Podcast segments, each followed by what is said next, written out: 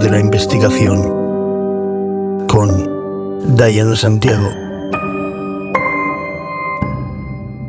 Hola, soy Diana Santiago, detective privado y perfiladora criminal, y esto es El Poder de la Investigación.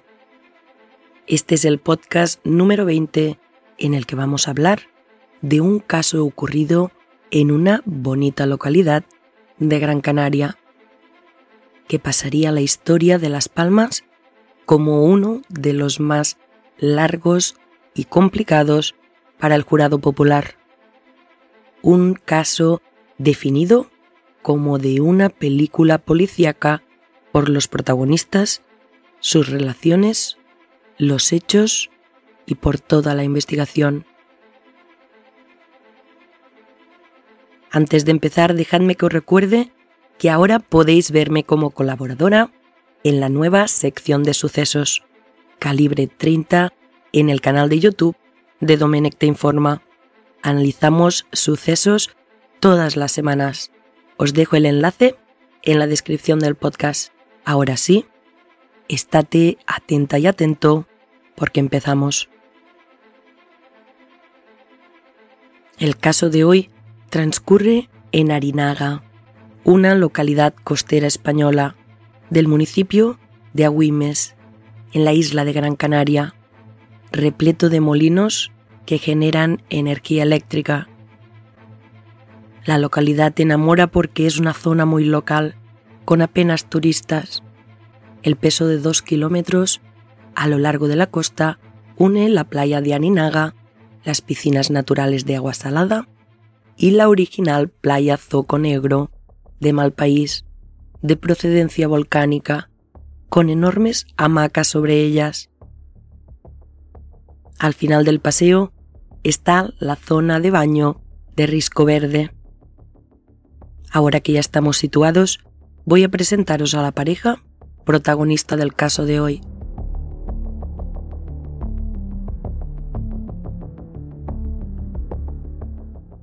Él se llama Jordi Burón Porcar, de 43 años. Es natural de Barcelona, pero residente desde hace años en el sur de Gran Canaria, donde está empadronado.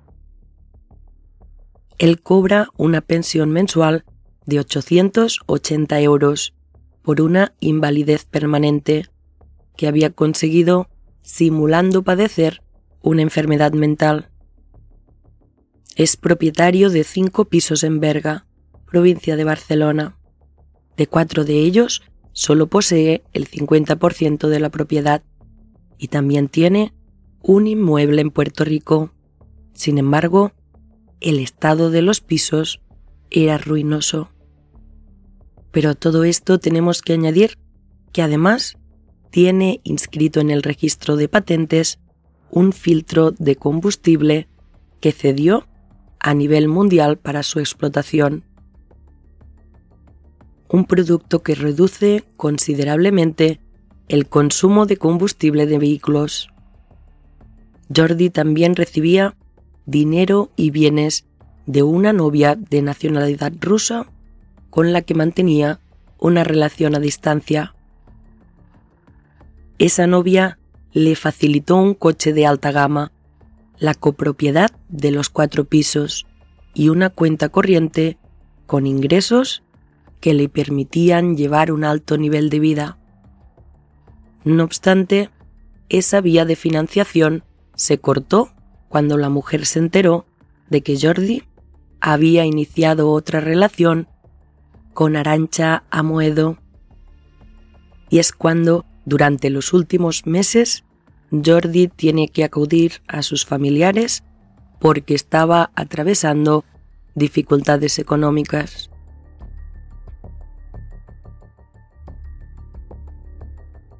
Vamos con Arancha Amuedo, de 26 años, natural de Vigo. Ella es una chica que se considera bisexual. Le gusta tener una buena vida y está acostumbrada a hacer lo que quiere aspira a ser modelo y no oculta su deseo de vivir cómodamente.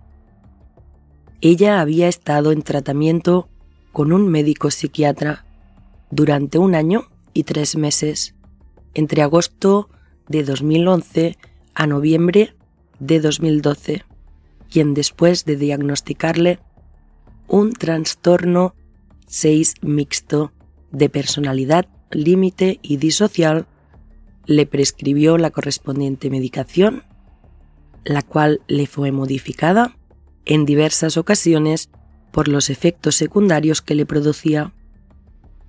Ella no solía tomar la medicación con la regularidad prescrita, ni seguía las pautas marcadas. En diciembre de 2012 en Barcelona, Jordi y Arancha se conocen a través de un portal de contactos de Internet y se ponen a vivir juntos. Pero esta relación siempre estuvo en entredicho por parte de los familiares y amigos de Jordi, quien es 19 años mayor que Arancha. Así que en 2013 ambos decidieron poner tierra de por medio entre sus familiares y allegados y seguir el noviazgo en Gran Canaria.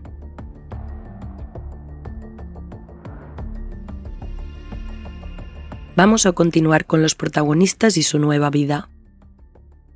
Jordi alquila junto a Arancha un chalet de grandes dimensiones ubicado en el número 77 de la calle Alcalá Galeano, próxima al antiguo muelle de la playa en Arinaga, por el que pagan 800 euros al mes y es propiedad de un médico de la isla.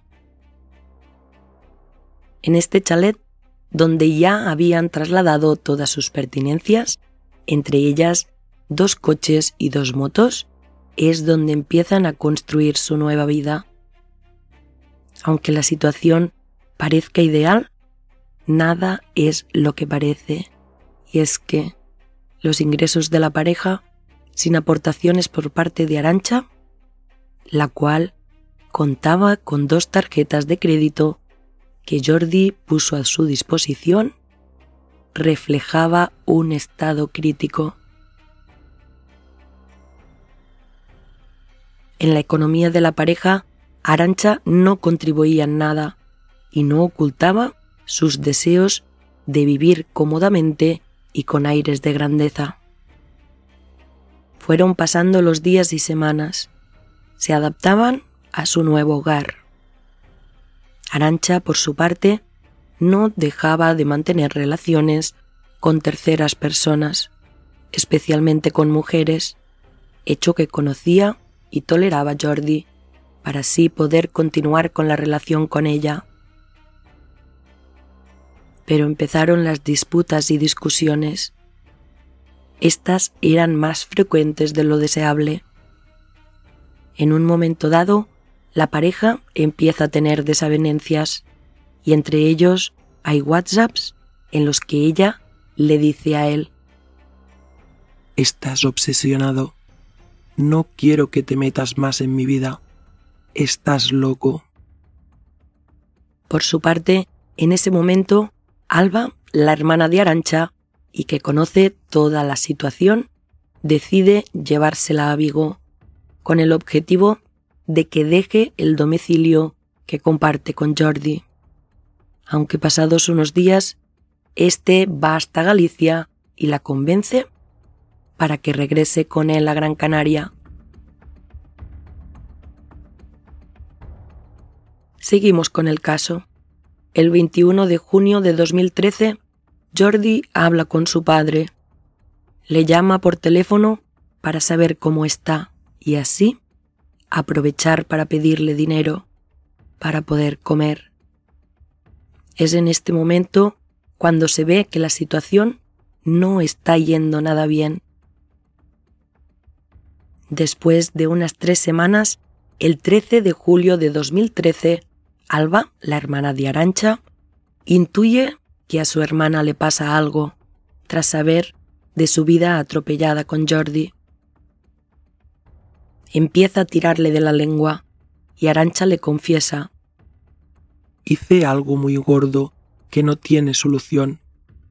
Alba le responde que cree que ya sabe lo que es porque ha tenido un sueño en el que sucedía algo muy malo. Y Arancha le responde, ya dando por hecho que sabe lo ocurrido. Solo me defendí. Alba le replica, Cojo un avión y voy para allí. Arancha le contesta, No quiero que vengas. No quiero que lo veas.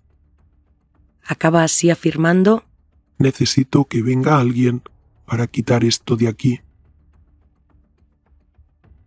al día siguiente llegan a la isla su hermana y su padre, los que alertaron anteriormente a la policía de que Arancha tenía una enfermedad mental y les había dicho que había hecho algo grave. Y como es obvio, se enciende toda la maquinaria para saber qué está pasando. La inspectora les esperaba ya en el aeropuerto y es cuando el padre le comunica que se habían cumplido todos los presagios y que su hija le contó a él y a su hermana lo sucedido. Los tres en su coche policial fueron hasta la casa donde la misma Arancha prestó toda colaboración.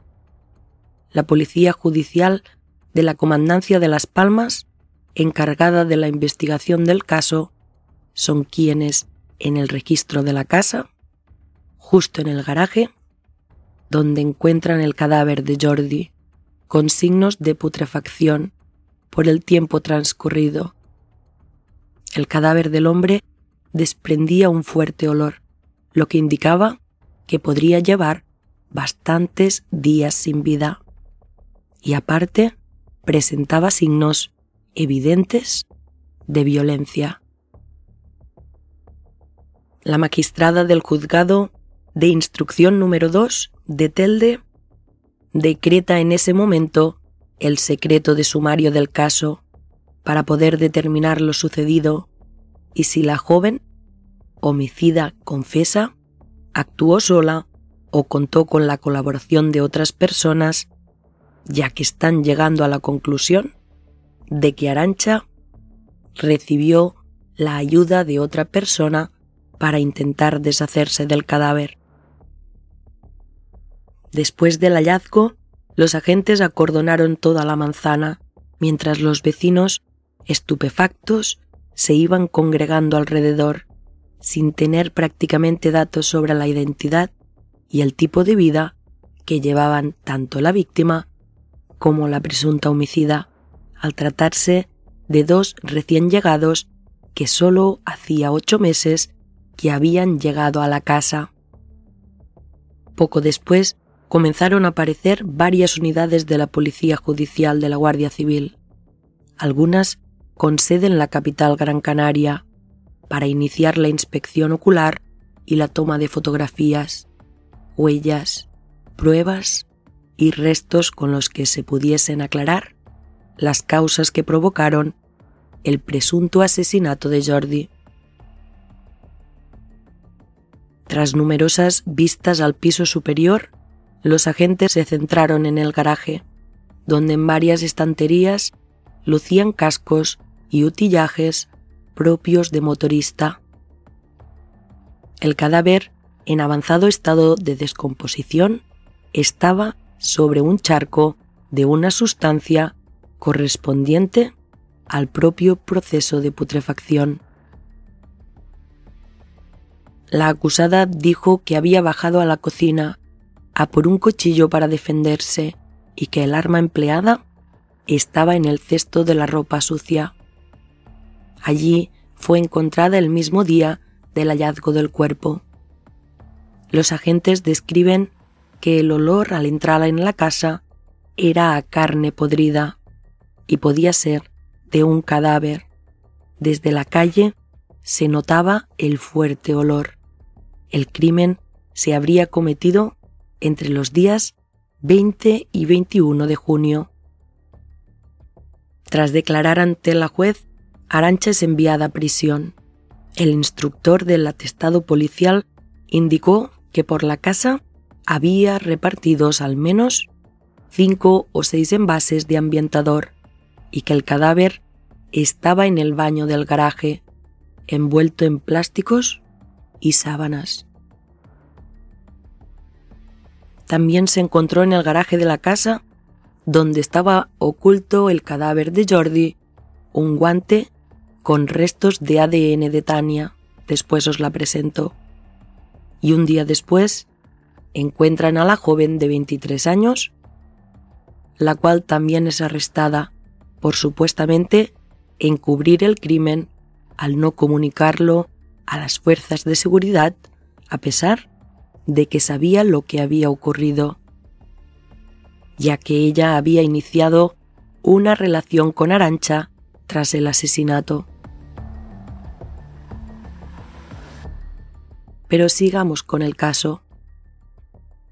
El conocido como crimen de Arinaga pasaría la historia de Las Palmas como uno de los más largos y complicados para el jurado popular de la provincia canaria.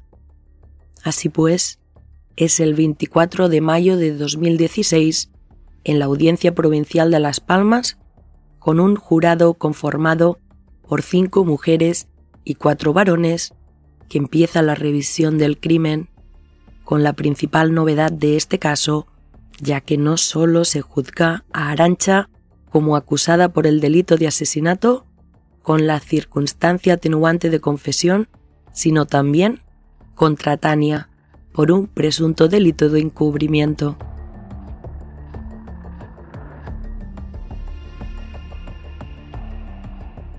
Es hora de presentaros y que conozcáis a Tania. Tania es una joven de 27 años de Telde. Ellas se conocieron a través de la red social de contactos Badu el día 18 de junio de 2013 y había estado tres veces en la casa, el día 29 de junio, el 7 de julio y el 11 de julio. De estas, dos de las ocasiones fue para tener relaciones sexuales con Arancha. Según ella explicaría, no se percató de nada raro, a excepción de una vez que olió algo leve, como una bolsa de basura, que llevaba varios días en una casa, pero Arancha le dijo que podía ser el perro, y al abrir la puerta, el olor se fue. La joven aseguró que al conocer a Arancha, ésta le había contado una vida de película, que su madre era cirujana cubana y su padre promotor musical en Nueva York. En realidad es un policía local de Vigo. Y que ella también era promotora y productora musical, que estaba justo en ese momento preparando un macro concierto de rock para esa temporada. Como ya he explicado, Tania fue localizada al día siguiente, el 14 de julio, y que por la cantidad de datos que facilitó sobre los movimientos de su amiga, con la que mantenía también relaciones sexuales, y los restos de ADN, se pensó que podía estar implicada y se averiguó que al menos había estado en la casa en tres ocasiones desde la muerte de Jordi. La juez consideró que Tania podría haber tenido conocimiento de que Arancha habría matado a Jordi y ocultado el cadáver. La chica admitió que había borrado su larga conversación de WhatsApps con Arancha, justo el día que ésta le confesó el crimen a su hermana, pero dijo que había cortado su relación por otras cuestiones que no tenían que ver con un asunto tan grave.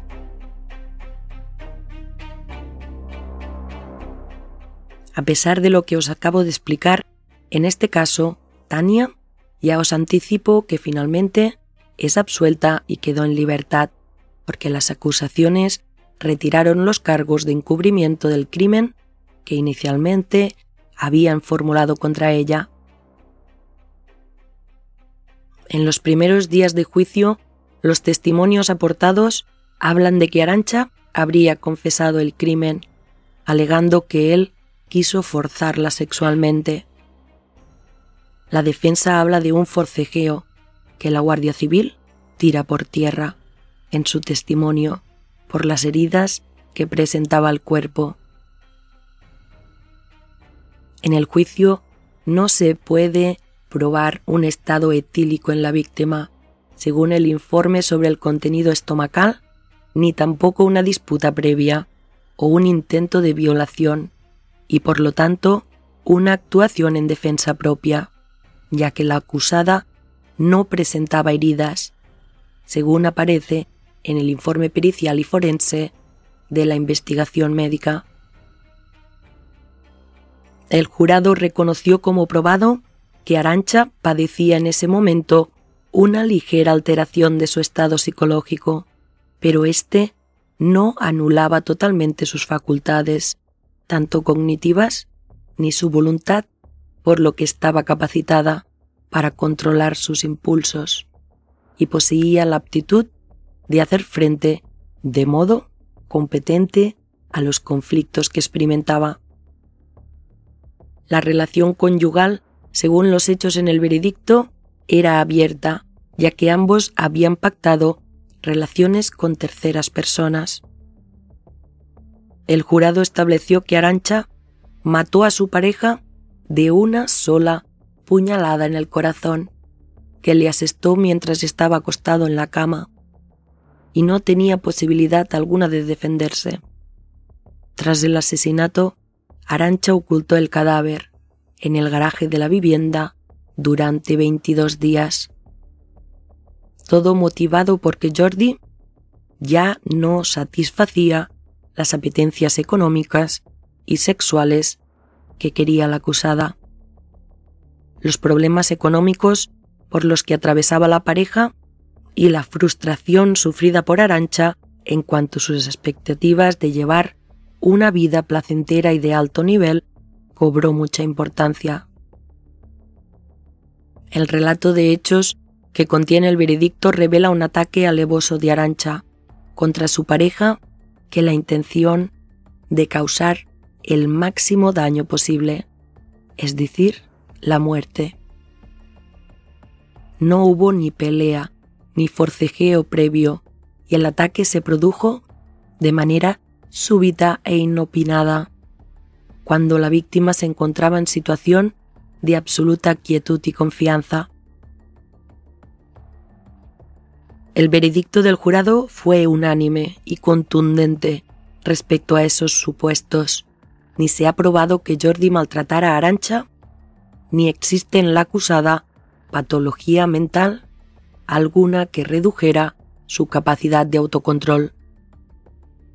El magistrado le otorgó el beneficio de la confesión, pero con efectos no cualificados, porque no se debe olvidar que Arancha tardó más de medio mes en contar a la Guardia Civil el crimen, lo que da a entender que su actuación se lleva a cabo cuando ya está al límite y no puede soportar la sensación de vivir con un cadáver oculto.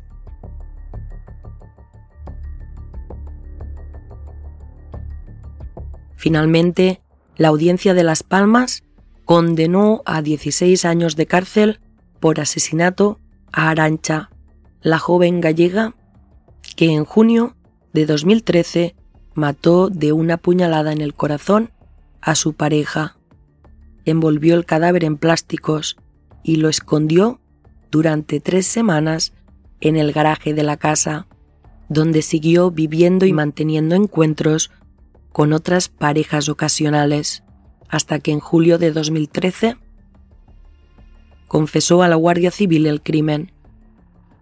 Todo porque éste ya no colmaba sus pretensiones, tanto económicas ni sus apetencias sexuales.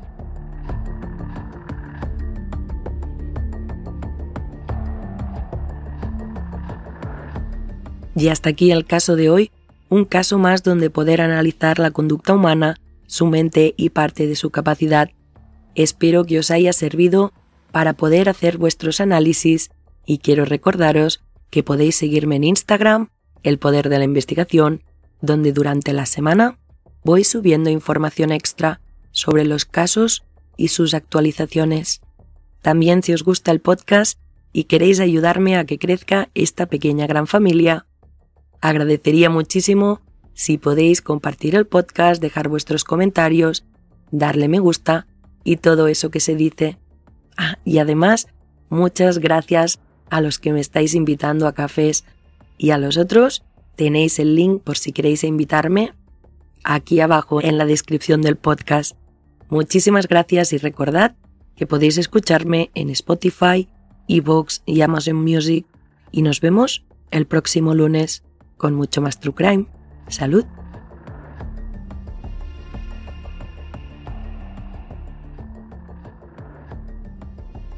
Creado, presentado y producido por Dayan Santiago. Edición de audio y creación musical Joel Villar.